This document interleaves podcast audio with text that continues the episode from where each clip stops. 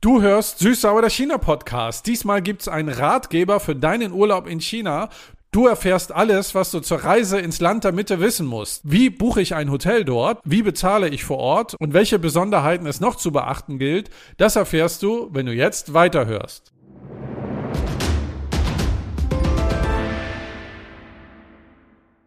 这么近，那么美，周末到河北。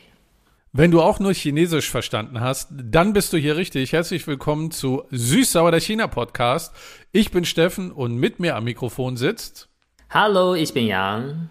Ich kann mir denken, dass du gerade was gesagt hast auf Chinesisch, was zu unserer Folge passt. Ich habe auch zwei Wörter verstanden. Einmal Hebei, eine Provinz in China, und einmal Zhuomo, Wochenende.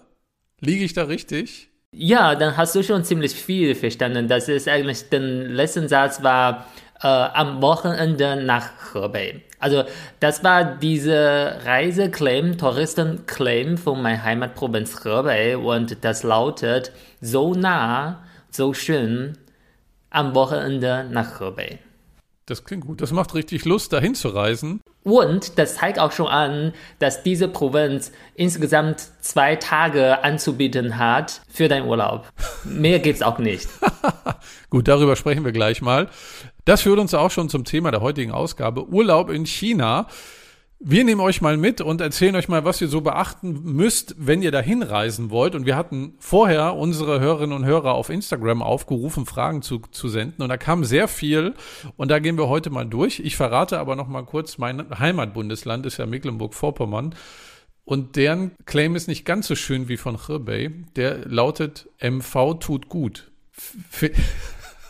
MV tut etwas, kann ich äh, umschreiben. Du warst ja auch schon ein paar Mal da. Ich finde, mich würde mehr anlocken, wenn es heißt, MV tut sehr gut. Weil gut ist irgendwie, hm, hm, dann sind wir schon bei, bei Note 2, Note 3 be befriedigend, aber tut sehr gut, das wird nochmal mehr motivieren. Aber wir wollen ja heute nicht nach Mecklenburg-Vorpommern reisen, sondern nach China. Aber ganz kurz äh, zu MV tut gut. Äh, auf Service-Niveau kann man auch sagen, MV tut weh. das stimmt auch manchmal. So, aber jetzt kommen wir zu, äh, zu China. Warum machen wir die Folge? Wir machen die Folge, weil es gibt ein paar Veränderungen. Wenn du nach China reisen willst, dann brauchst du dafür unter gewissen Umständen kein Visum mehr. Das war vorher, ich habe das zweimal gemacht, aufwendig. Man musste zum Teil zur Botschaft oder zum Konsulat reisen. Es kostete bei mir das letzte Mal 200 Euro, meine ich. Und jetzt gibt es eine Regelung seit 1. Dezember 2023, dass man kein Visum mehr braucht als deutsche Staatsbürgerin oder Staatsbürger, wenn man bis zu 15 Kalendertage in China bleiben will. Das ist schon mal ein großer Fortschritt und diese Regelung gilt jetzt erstmal testweise für ein Jahr, also bis zum 30. November 2024. So, und wir wollen heute mal besprechen, was kann man eigentlich mit dieser Anreise machen ohne Visum und was heißt denn das eigentlich? Also, ähm, es gibt eine Erleichterung, von der ich eben schon mal gesprochen habe. Man muss jetzt, wenn man 15 Kalendertage oder weniger da bleibt, jetzt nicht in eins der Visazentren fahren oder da Terminvereinbarungen machen. Visazentren gab's oder gibt's in Deutschland in Hamburg, Berlin, Düsseldorf, Frankfurt am Main und München. Und was es auch nicht mehr gibt, das ist aber schon ein bisschen länger, es gibt keine Pflicht mehr, einen Corona-Test vorzumachen oder eine Gesundheitserklärung abzugeben. Also das ist auch schon mal eine Erleichterung. Also man muss keine Erklärung abgeben, aber vor Ort, wenn man ankommt, also nachdem man gelandet hat, muss man noch äh, am Flughafen eine digitale Meldung geben äh, über dein Handy. Da musst du noch ne, deine Aufenthaltslänge und deine Passnummer und deine Telefonnummer eingeben. Das könnte aber auch eine deutsche Nummer sein. Das habe ich gemacht, als ich äh, Oktober letztes Jahr in China war.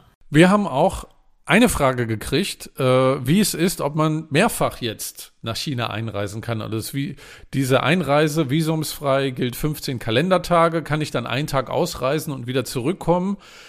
Das können wir nicht so richtig beantworten. Da müsst ihr wirklich euch mal vorher schlau machen, äh, entweder bei der chinesischen Botschaft im Konsulat oder nochmal beim Auswärtigen Amt auf der Webseite gucken, weil das natürlich auch nochmal von Region zu Region unterschiedlich sein kann und auch nach Reiseanlass, weil diese visumsfreie Einreise gilt für Touristen und auch für Geschäftsreisen. Und da würde ich euch bitten, einfach vorschlau zu machen und was ihr auch beobachten solltet vorher oder beachten solltet. Bucht euch eure Hotels, äh, Transitverbindungen, wenn ihr danach gefragt werden solltet. Das ist auch immer gut, wenn man, wenn man klar nachweisen kann, wo es hingehen soll und wo man bleibt. Wir sprechen auch gleich nochmal über Hotels. Eine weitere Frage, die wir gekriegt haben, kommt von Robert, der fragt, wann kommt ihr nach Festlandchina? Da würden wir natürlich gerne hin, um äh, ganz viele Dinge noch zu entdecken, die wir auf unserer Karte haben. Unsere nächste Reise geht erst einmal nach Taiwan. Da freue ich mich auch schon sehr drauf. Und wir werden sicherlich in einer der Sommerfolgen von unserer Taiwan-Reise berichten und sozusagen einen zweiten Reisebericht machen, was man dort so entdecken kann. Meine Frage an dich, Yang, ist aber, wenn wir unsere nächste Festlandreise planen nach China, welche Orte würdest du dann da besuchen wollen? Ich glaube, ich habe schon mal erzählt, als Nordchinese habe ich immer ein bisschen Fantasie an Südchina. Und äh, weil ich kenne so Nordchina, ich finde überall ist ein bisschen circa gleich. Und äh, mm, Deswegen, ich freue mich immer nach äh, Südchina zu reisen. Und es gibt ein paar Orte, die ich immer vielleicht äh, von der Schule äh, gelernt habe oder etwas gelesen habe und äh, dass ich gedacht habe, mm, da möchte ich gerne hin. 九寨沟、张家界 und Hainandao. Also Hainandao ist eine Insel. Ich finde, Inselurlaub hat immer was Schönes. Deswegen möchte ich gerne mal hin. Und Zhangjiajie und Jiuzhaigou, die sind eher so Nationalpark, die sehr uralte Natur hat. Und das finde ich, hat das Schönes. Klingt extrem gut. Müssen wir unbedingt hin. Ich begleite dich sehr gerne, wenn du das möchtest. Mein Wunschort, wo ich gerne mal hin wollen würde, wären die Berge. Ich bin ja Norddeutscher, komme aus dem flachen Land. Und als wir in Xi'an waren, waren wir auch auf dem Huashan, auf dem Berg. Und das fand ich wirklich sehr beeindruckend. Ähm, und ich würde gern wieder in die Berge in China. Also wenn du da noch Platz hast auf deiner Reiseliste, komme ich gerne mal mit in die Berge. Ja, sehr gerne. Also ein Ort, was ich eben genannt habe, Jiuzhaigou, das liegt auf einer Gebirge und äh, durchschnittliche Höhe ist 2000 bis 3000 Meter. Also denke, wird dir auch gefallen. Klingt sehr gut. Müssen wir unbedingt hin. Ähm, und jetzt habe ich schon ganz viel Fernweh. Ähm, jetzt wollen wir noch mehr in eure Fragen eintauchen, denn äh, wenn ihr nach China wollt und schon geplant habt, wo es hingehen soll, dann wollen wir euch jetzt noch mal ein bisschen mitnehmen. Was muss man bei Unterkunft beachten? Wie kann man da bezahlen? Wie kann man eigentlich Kontakt nach Deutschland halten? Und was gilt es vielleicht so zu beachten im Umgang mit Chinesinnen und Chinesen? Eine Frage, die wir gekriegt haben von Melanie, sind Hotels für Ausländer buchbar? Wo kann man am besten eine Unterkunft buchen? So, und da gibt es ein bisschen ein paar Sachen zu beachten. Ja, also ich denke, wir haben auch mal vor dem Neujahr eigentlich eine Frage von Ute bekommen, die wir hier vielleicht gebündelt beantworten können. Generell Hotelbuchung haben wir schon mal gesagt, na, für Ausländer, das ist ein bisschen speziell, weil das mit einer polizistischen Meldung zu tun hat. Es gäbe auch die Möglichkeit, eine Ferienwohnung zu nehmen oder bei irgendeinem Freund zu übernachten, aber die sind verpflichtet, innerhalb 24 Stunden dich äh, direkt anzumelden und äh, nachdem du China verlassen hast, müssen die dich noch abmelden. Also mit deiner biologischen Information, nämlich dein Reisepass, müssen die kopieren und Unterschrift, bla bla bla. Das wäre ein bisschen aufwendig, wenn nicht für dich, dann für deinen Gastgeber. Deswegen, ich denke, es ist immer einfacher, ein Hotel zu nehmen. Äh, es gibt zahlreiche Reiseportale in China, so wie China oder Feiju, aber ich denke, das ist eher noch ein bisschen sehr lokal. Und äh, weil dort musst du filtern, ob die Hotels Ausländer aufnehmen können. Deswegen würde ich einfach empfehlen, zum Beispiel Trip Trip ist ein Webseite, ich denke, vielleicht kennen manche Leute schon und das wurde von einem chinesischen Anbieter C-Trip gekauft. Äh, Trip ist dann eher so Zielgruppe ist für Ausländer. Deswegen, wenn du Trip nutzt, die Hotels, die du sehen kannst in China, die können theoretisch alle Ausländer empfangen und du kannst auch direkt mit deinem Visa oder Mastercard bezahlen. Ist eigentlich ganz praktisch. Oder wie wir gemacht haben. Man kann über zum Beispiel Aqua Hotelgruppe buchen. Die haben auch ganz viele Hotels, ne? Ibis, äh, Mercure, ja, die sind immer lizenziert dafür. Genau, also achtet auf lizenzierte Hotels für Ausländer, dass ihr da unterkommen könnt. Gibt's in jeder großen Stadt auf jeden Fall eine Auswahl. In kleineren Provinzen, abgelegenen Städten äh, vielleicht nicht so sehr.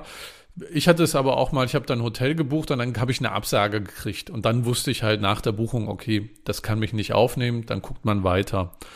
Young hat ja auch schon Online-Plattformen äh, genannt. Da könnt ihr auch immer gucken, sogar filtern, wusste ich bisher auch noch gar nicht und so dann auch direkt buchen. Ansonsten gibt's ja noch Reisebüros oder Reiseagenturen, die natürlich viel mehr noch organisieren können für euch. Habe ich jetzt persönlich keine Erfahrung mit, aber das wäre auch noch ein Ansatz. Genau, also ich würde einfach Trip empfehlen, weil da ne, ist viel einfacher für ausländische Touristen. Man kann auch andere Sprache wählen und direkt mit ausländischer Kreditkarte bezahlen.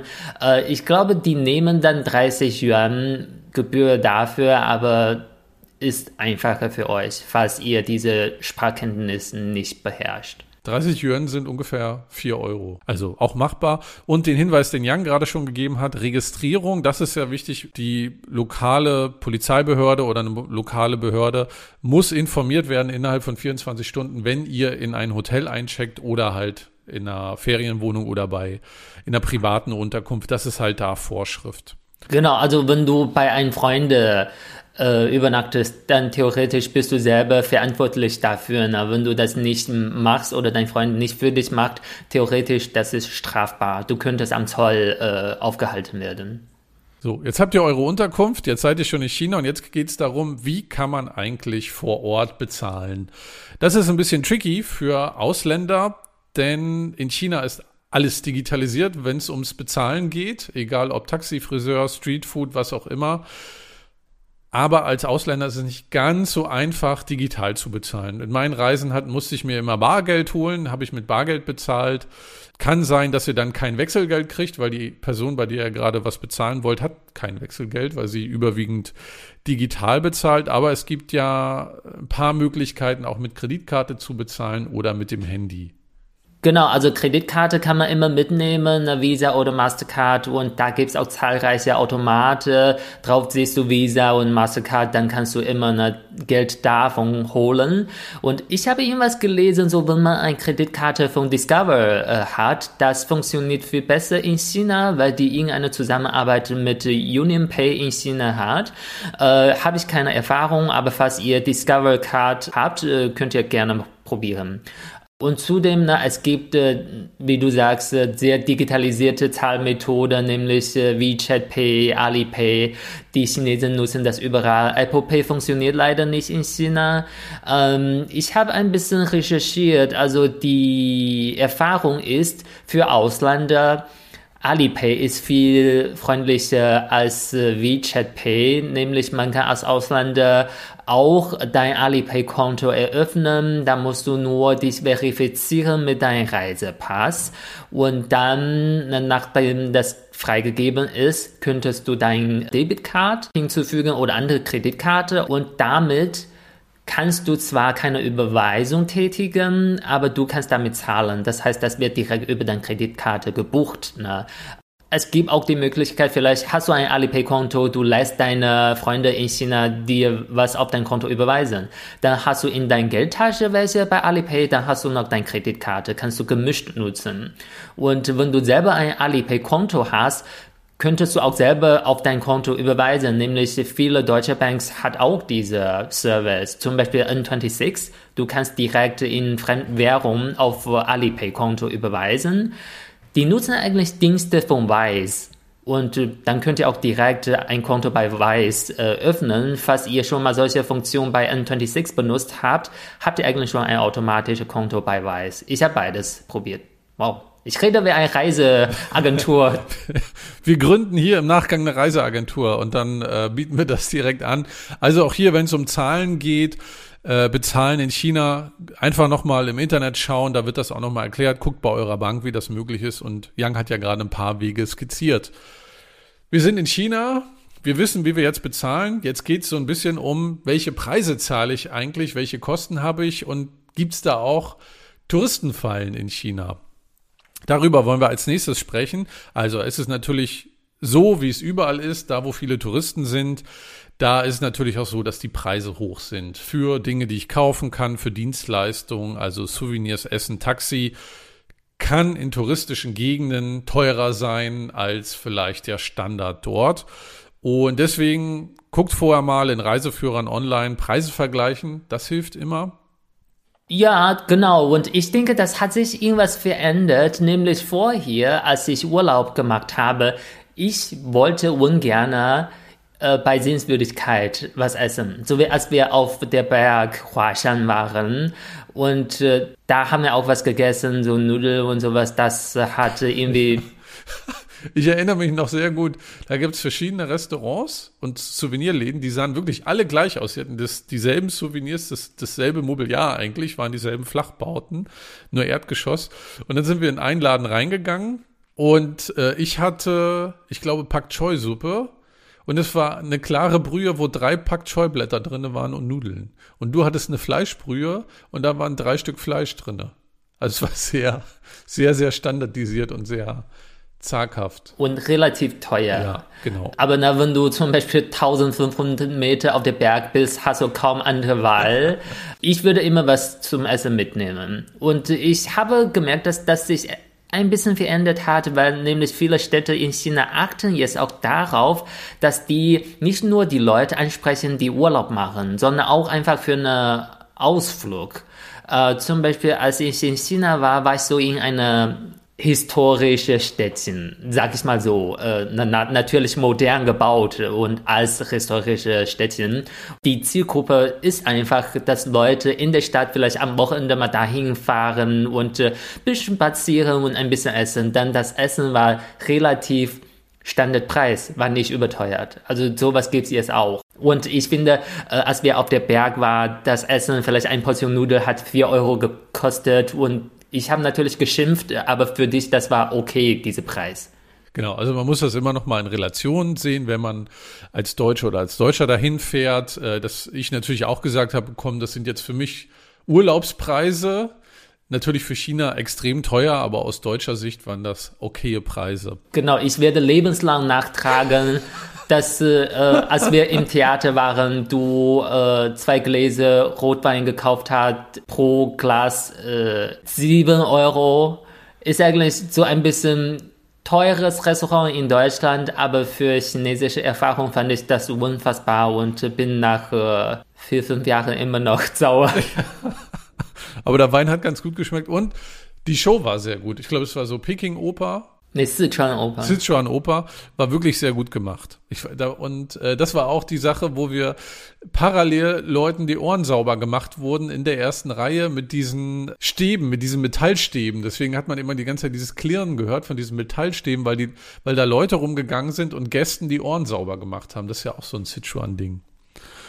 Okay, was man auch beachten sollte, ist äh, nicht nur Preise vergleichen, gerade wenn es um Taxifahrten gibt, da gibt es viele Taxifahrer, habe ich in Erinnerung, die die einfach, ich sehe jetzt europäisch aus, zurufen, hey, fahr doch mit, da müsst ihr gucken, sind das lizenzierte Taxis, haben die ihr Taxameter an, guckt da auch noch mal online oder am Reiseführer, was da lokal üblich ist. Ansonsten kann man in China, habe ich gelernt, immer eine Sache machen, die man hier in Deutschland eher sehr selten macht, nämlich verhandeln, um den Preis verhandeln.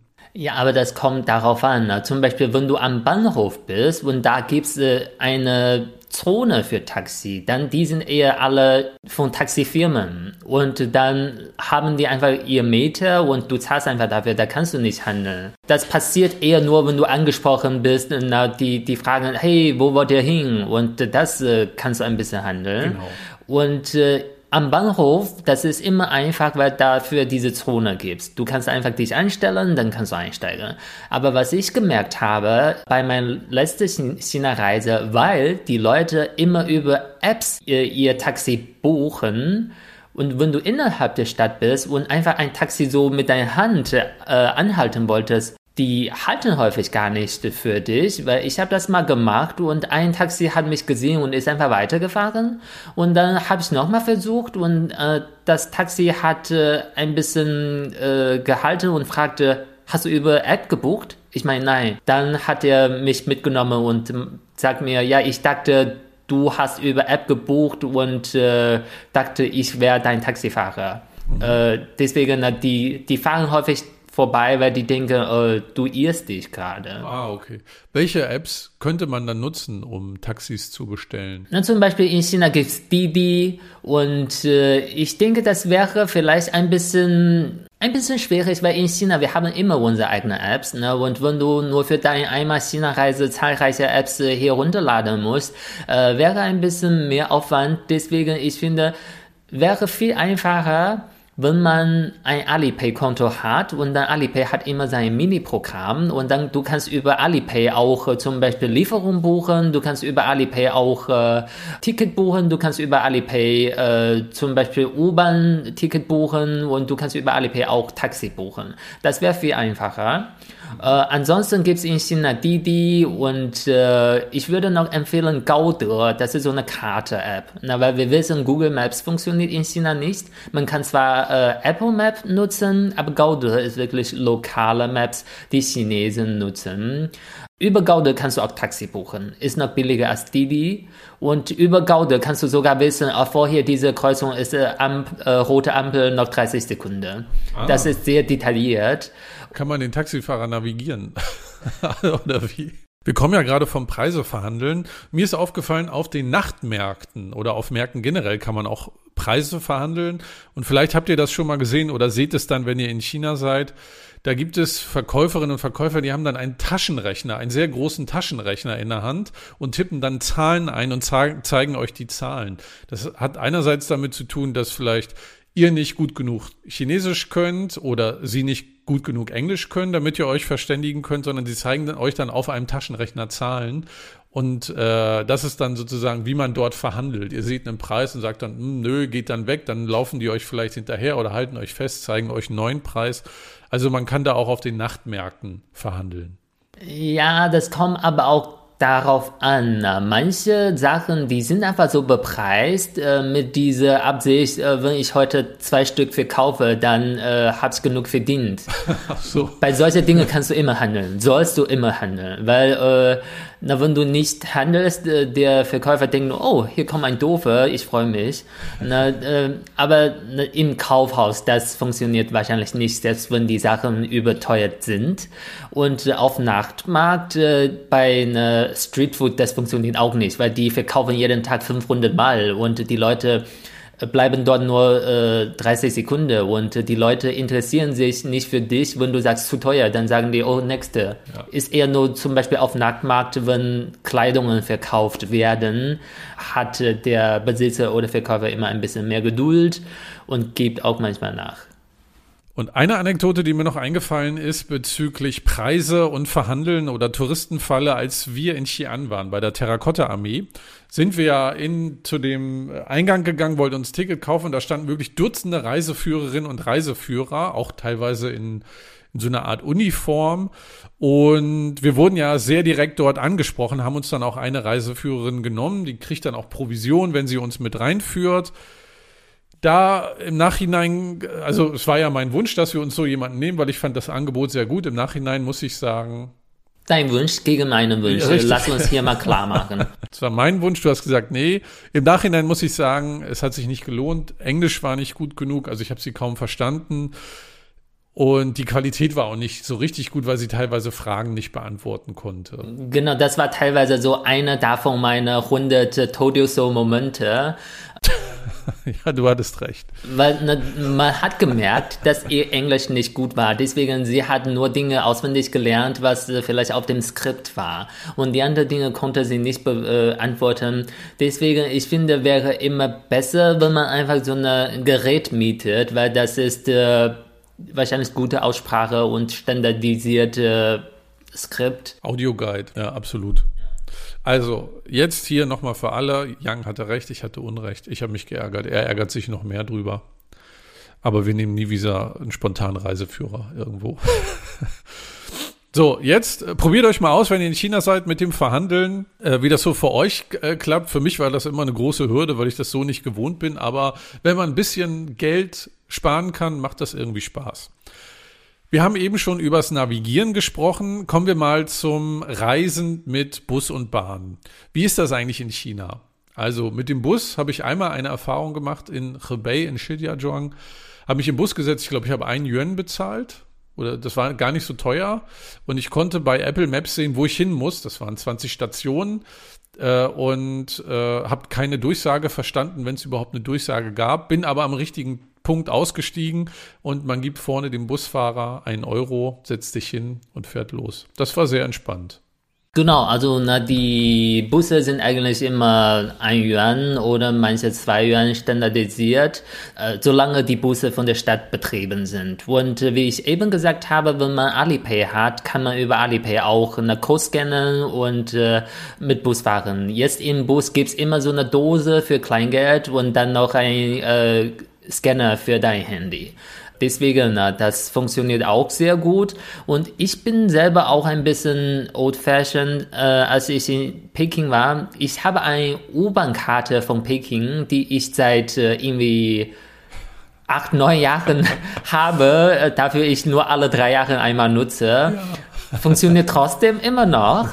Äh, deswegen, also wenn du zum Beispiel in Peking oder Shanghai bist, es gibt in U-Bahn-Stationen immer eine Automate, mehrere Automate, wo du deine Chipkarte holen kannst. Ne? Du kannst einmalige Chipkarte holen oder wie ich, ich habe im Jahr 2015 eine Mehrweg äh, Chipkarte geholt und die ich bis heute immer noch nutze. Und damit kannst du auch in Peking mit U-Bahn und Bus fahren.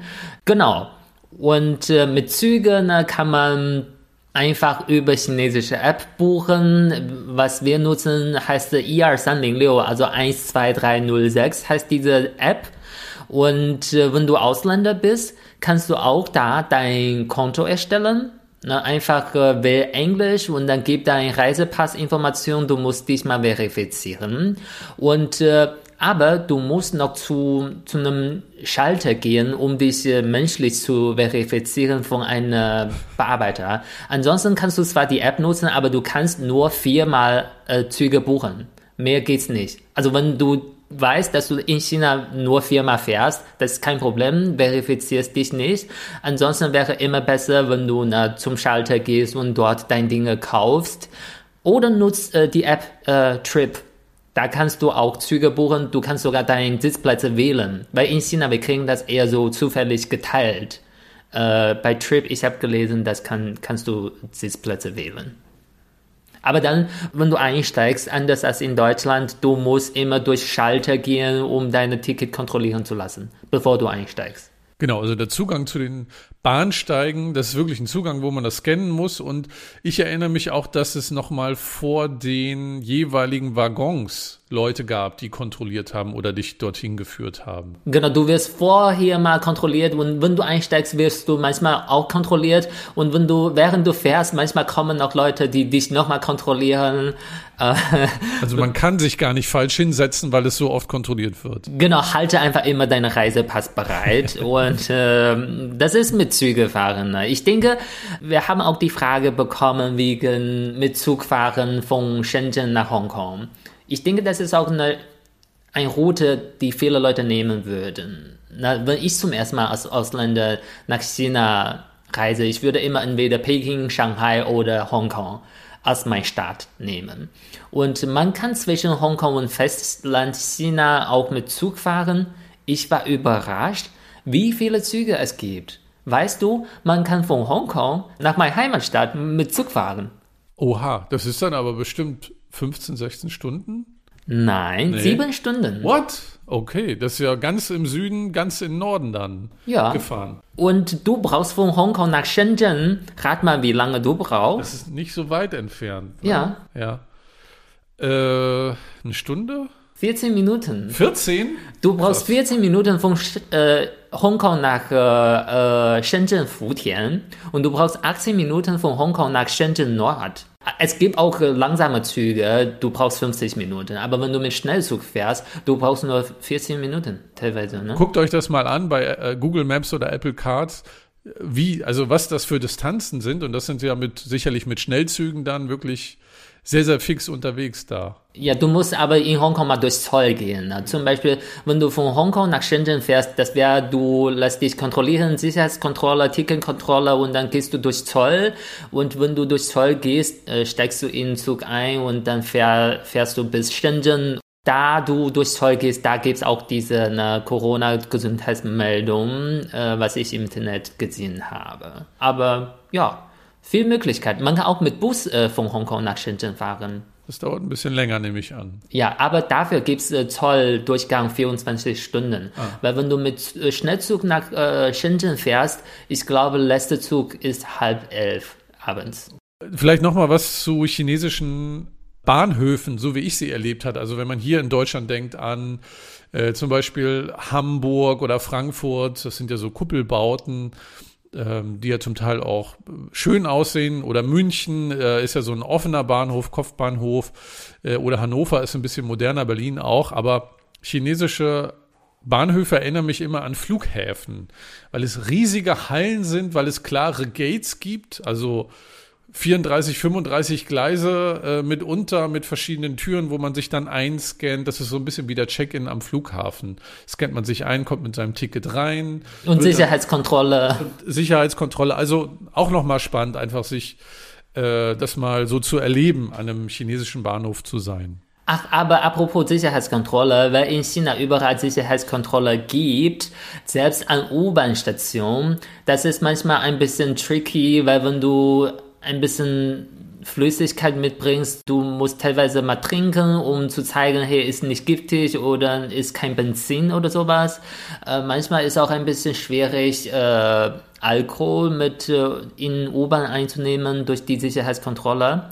Und einmal, als wir in Shijiazhuang waren, ich wurde aufgehalten, ich wurde gestoppt, weil ich in meiner Jacke eine, äh, weil ich in meinem Rucksack ein kleiner Schere ja. für Augenbrauen hatte und sie, sie ließ mich nicht rein und dann dachte ich, nee, das ist mir zu blöd und dann haben wir einen anderen Eingang gewählt und ich habe diesmal meine Schere in meine Jacke eingepackt und bin durch diese Kontrolle gegangen, weil man muss äh, deine Rucksack auf diese Band legen. Genau, Jacke dann, gehst du nur durch eine Tür. Genau, dann wird das gescannt. Wir packen euch, wir haben schon über viele Apps geredet, die packen wir euch in die Show Notes. Und wenn ihr jetzt schon Fernweh habt, wir sind ja noch nicht am Ende der Folge, aber wenn ihr jetzt schon Fernweh habt, hört mal rein in unsere vierte Folge, die Reisetipps. Dort sprechen wir über Chengdu, Chongqing und Xi'an.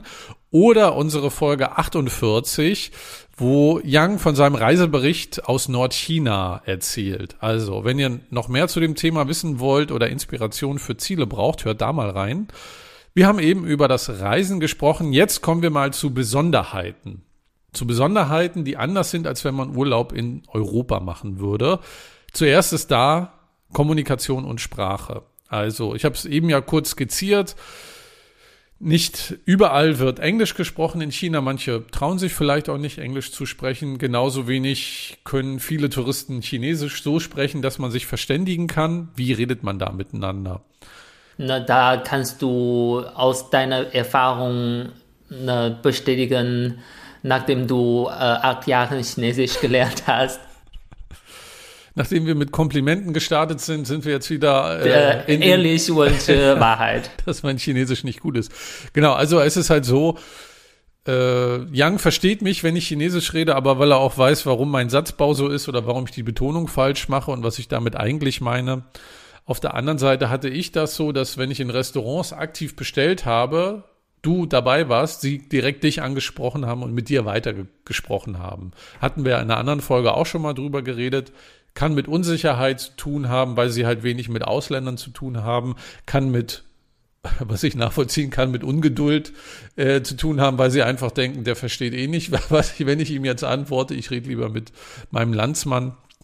Ja, aber na, eigentlich, äh, das ist mein tägliches Leben in Deutschland, nämlich wenn ich mit dir zusammen bin, ich weiß nicht, ob das an meiner Größe liegt oder weil ich Ausländer bin, äh, du wirst immer angesprochen, ich werde immer übersehen. Leider ja, genau. Äh, ja, scheinbar, so wie es dir hier leider ergeht, äh, erging es dann mir in China auch. Müssen wir ändern. Äh, ich an meinem Sprachstil und gleichzeitig, wenn man in Deutschland ist, mehr Bewusstsein haben, auch für andere Menschen. Wie löst man das jetzt, äh, wenn man dort ist und sich miteinander verständigen will. Also es ist natürlich immer toll, wenn man mit einer Chinesin oder einem Chinesen reist, weil das vieles, vieles vereinfacht. Ansonsten kann man ja sein Handy benutzen mit Übersetzungsprogramm, damit kommunizieren. Habe ich mal in der Apotheke gemacht, hat auch gut funktioniert.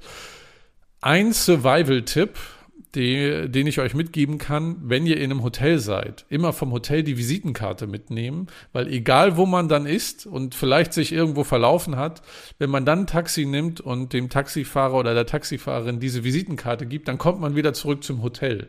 Besser als wenn man irgendwie versucht, das miteinander zu bereden, Visitenkarte dabei haben und man wird dann hingefahren. Ah, das ist guter Tipp. Und wegen Übersetzung würde ich empfehlen, entweder man lädt eine chinesische App runter. Äh, ich würde Youdao äh, Dictionary oder Youdao Übersetzer empfehlen. Das ist eine chinesische App, weil äh, entweder nutzt du deinen Google Translator, dafür brauchst du entweder VPN oder du holst vorher eine ASIM, äh, womit du kein VPN benötigst. Oder du nutzt Data Roaming von deinem deutschen Anbieter, was ein bisschen mehr kostet. Genau, beim Thema, wie kommuniziere ich eigentlich von China mit den Leuten, die noch zu Hause sind. Du hast es ja gerade gesagt, eSIM. Äh, es gibt Dienste aus Deutschland, aus Europa, die sind in China nicht verfügbar. WhatsApp zum Beispiel. Das kann man dann auch nutzen, VPN-App, damit man diese App benutzen kann. Ist aber illegal, ne? ist in der grauen Zone. Genau, also das VPNs sind verboten, aber vielleicht wollt ihr unbedingt einen Kanal haben, da wäre das möglich. Äh, genau, SIM-Karten hast du schon genannt äh, und ansonsten muss man dann gucken, es sind ja, gibt ja auch Apps, die dort verfügbar sind, über die man dann mit hier kommunizieren kann. Zum Beispiel E-Mail hat immer sehr gut funktioniert bei mir, dass ich dann E-Mails verschicken konnte. ASIM habe ich eben empfohlen. Äh, wir kriegen kein Geld dafür, aber ich nenne ein paar Anbieter. Also ich habe selber Nomad benutzt. Das kann man einfach in der App Store runterladen und hat für meine China-Reise funktioniert. Ich hatte ein bisschen Beschwerde, der Empfang war nicht ganz top, weil das äh, Dienste von China Unicom war, nicht von China Mobile. Aber das hat funktioniert. Und sonst äh, kenne ich auch noch äh, Airalo äh, habe ich selber nicht benutzt, aber soll auch gut sein. Du kannst auch ein Paket buchen, zum Beispiel nicht nur für China, sondern 13 asiatische Länder. Aber solche Apps, äh, dass es Einschränkung ist, du hast keine Nummer. Du hast circa dann nur Datenvolumen. Sonst kenne ich noch einen Anbieter aus Hongkong, heißt 3HK. Dabei soll man irgendwie auch eine Hongkong-Nummer haben, das würde viel helfen. Nachteil ist, man muss sich verifizieren mit Reisepass. Das wollte ich nicht, deswegen habe ich das nicht gebucht. Also wichtig, es gibt immer Momente, in denen es wichtig ist, mit äh, zu Hause zu kommunizieren, wenn man den Pass verliert zum Beispiel, wenn man äh, Geld braucht, wenn irgendwas passiert ist. Aber bitte belest euch vor auch nochmal, was legal ist und was nicht und welche Möglichkeiten es da einfach gibt. Genau, noch kurzer Tipp, man kann natürlich auch lokal SIM-Karte holen. Äh, ist auch möglich mit Reisepass. Zum Beispiel, wenn du in Peking Daxing Flughafen bist, da gibt's äh, Laden, ne, wo du deine SIM-Karte holen kannst. Oder wenn du in Shanghai landest, da gibt's auch Möglichkeiten, mit deinem Reisepass SIM-Karte zu kaufen. Das wäre immer am einfachsten im Vergleich zu, du bist in der Stadt, du gehst in eine Filiale rein. Das äh, ist noch ein bisschen komplizierter, weil die sich vielleicht nicht auskennen. Nachteil ist, du brauchst VPN. Du kannst nicht Instagram, WhatsApp, äh, Gmail nutzen. Okay, also ihr seht, hier gibt's viele Wege. Schaut einfach nochmal, welcher da für euch am besten ist. Nochmal zum Thema Sprache, Kommunikation zurück. Andreas hat uns geschrieben, ob es auch eine chinesische Höflichkeitssprache gibt, vergleichbar mit Keigo in Japan. Ich habe mal geguckt, Keigo ist eine Sprache, die äh, in formellen und respektvollen Situationen verwendet wird. Und da achtet man auf die Wahl der Wörter, bestimmte Redewendungen, bestimmten Tonfall, um Höflichkeit auszudrücken. Ich kann sagen, wenn man mit einem Chinesen zusammenlebt, dann gibt es da keine Höflichkeitssprache. Das ist alles sehr direkt äh, und mitunter unhöflich. Ihr könnt leider Youngs Gesicht gerade nicht sehen, aber er fühlt sich ertappt. Also äh, ich bin generell ein höflicher Mensch, ist nur manchmal schwierig, höflich zu bleiben, wenn man in einer irritierenden Umgebung lebt. Genau, aber trotzdem, auch wenn ihr das vielleicht im Alltag mit Chinesinnen und Chinesen nicht erlebt, dass es Höflichkeitssprache gibt, gibt es auch Höflichkeitsformen in China.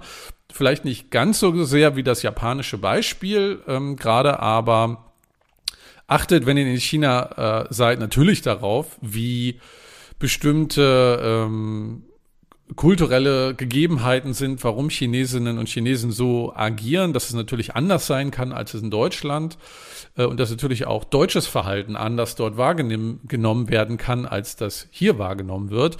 Aber äh, achtet einfach darauf, Titel, formelle Anrede zu nehmen. Es gibt ja das Pronomen Nin, das sehr formal ist, nimmt man, glaube ich, vor allen Dingen, wenn man mit älteren Leuten spricht oder höherrangigen Leuten.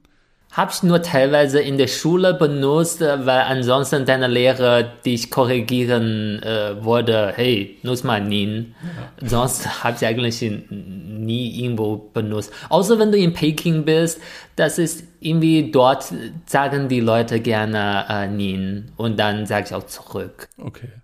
Ansonsten halt der Quick Guide, wenn ihr in China seid und nicht so viel Chinesisch könnt, sagt Qing, bitte, sagt Xie danke oder Dui Bu Qi, Entschuldigung. Das, damit kommt man schon mal weiter.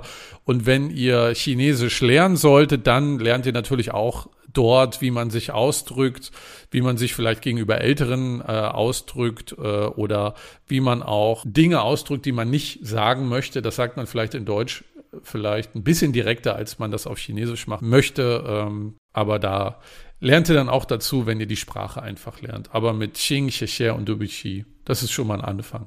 Ja, und wenn ihr kein Chinesisch sprecht, dann sag einfach, ey, viele Chinesen reden ey, auch ja, so. Das höre ich immer, wenn du telefonierst. Ey. Ich sage da immer Wei und Dui Dui Dui. Dui Dui Dui, ja. Das, das ist, eine, ich stimme dir zu. Dui ja. Dui Dui. Kommen wir noch mal zu ein paar letzten Punkten. Äh, Melanie hat uns auch gefragt, wie ist denn das mit, kann ich alleine reisen äh, in China? Wie ist das mit der Sicherheit dort und kann man auch als Frau alleine spazieren gehen? Grundsätzlich habe ich China als sehr sicheres Land wahrgenommen.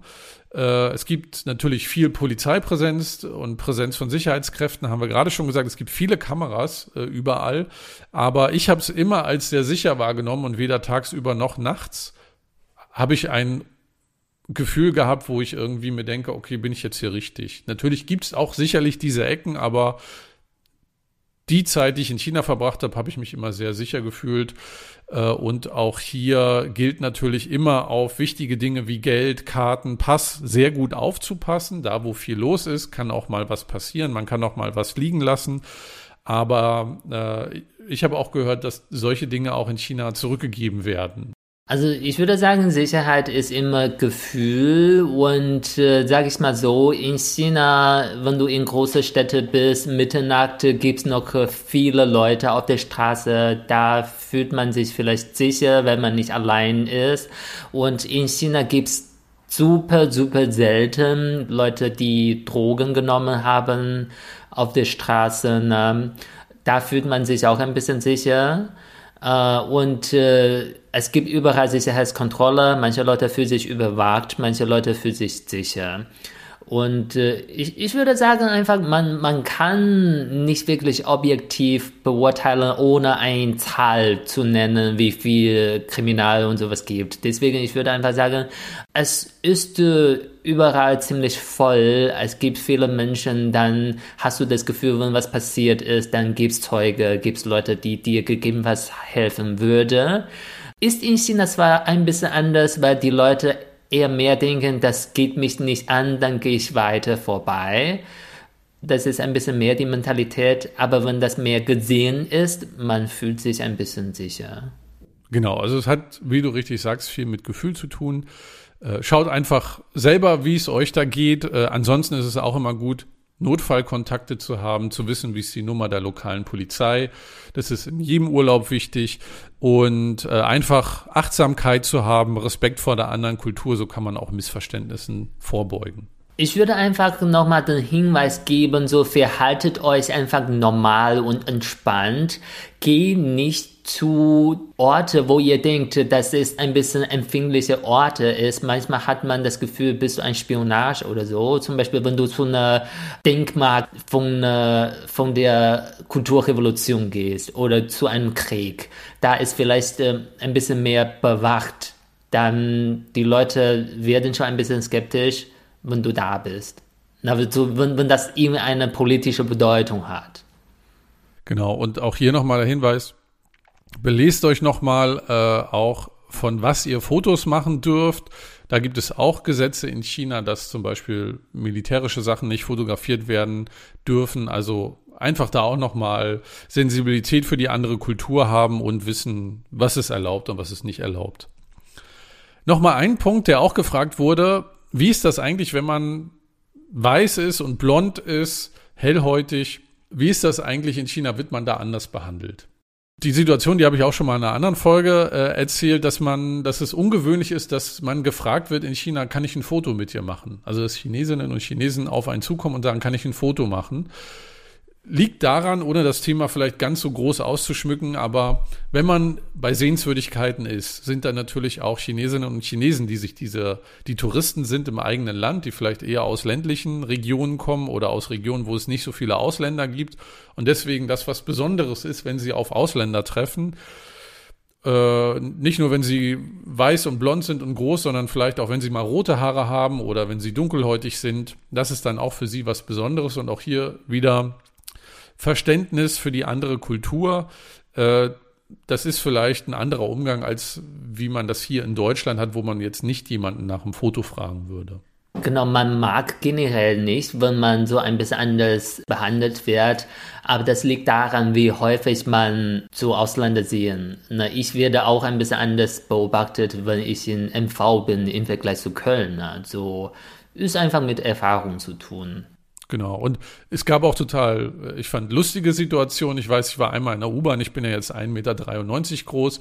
Dann waren dann da zwei chinesische Jugendliche, die sich dann extra dicht an mich rangestellt haben, um zu gucken, wie groß der Höhenunterschied ist zwischen uns, weil die waren halt äh, nicht 1,93 Meter, sondern ein bisschen kleiner. Das war dann irgendwie lustig. Die haben dann auf der Rolltreppe auch nochmal geguckt, sind sie ungefähr gleich groß oder nicht. Muss man dann auch immer mal äh, mit einem Augenzwinkern auch sehen, solange das respektvoll gegenüber einem selber ist.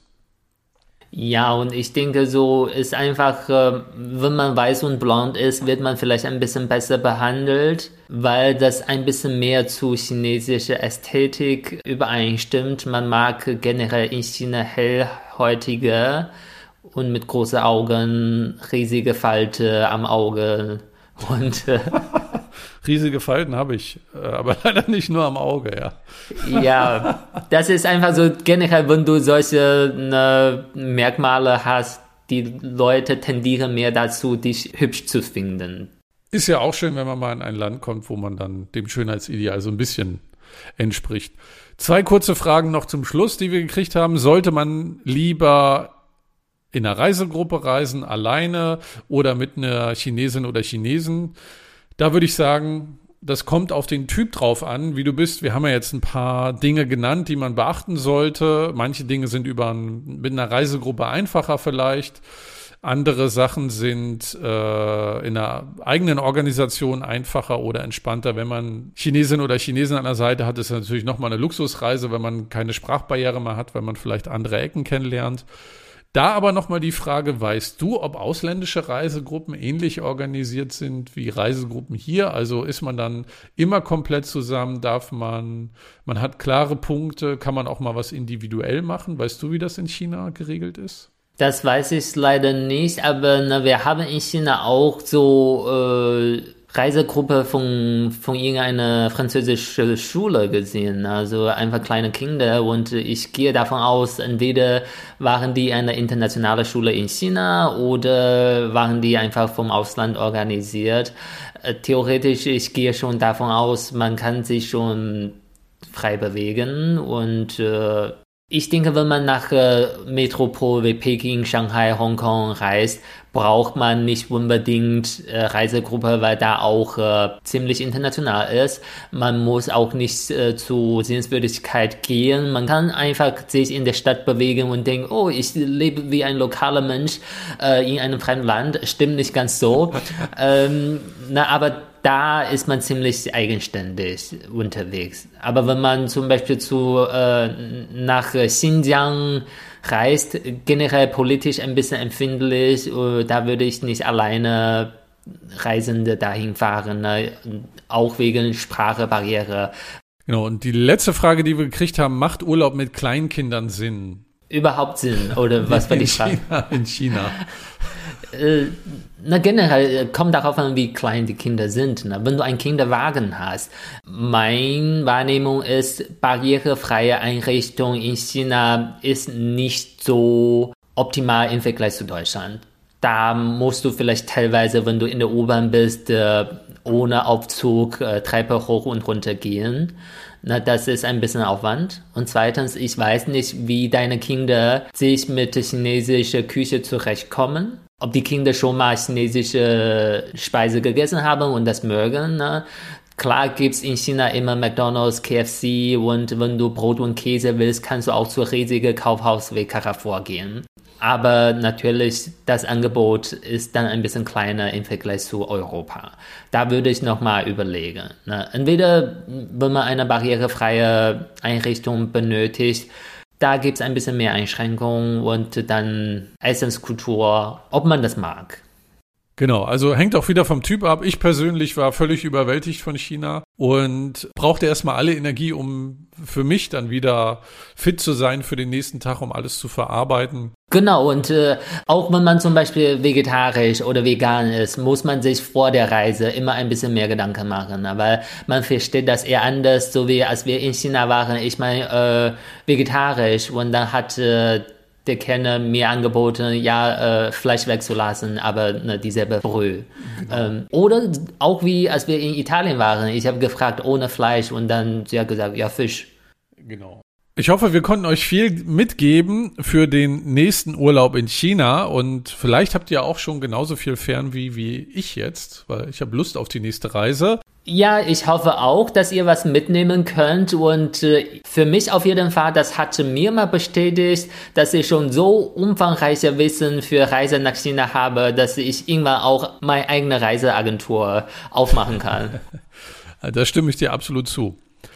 Wenn dir Süßsauer der China Podcast gefallen hat, dann empfehle uns gerne weiter und hinterlasse uns auch gerne positive Bewertungen für diesen Podcast auf dem Player, wo du uns gerade hörst. Weitere Informationen zu dieser Folge und Links findest du in den Show Notes.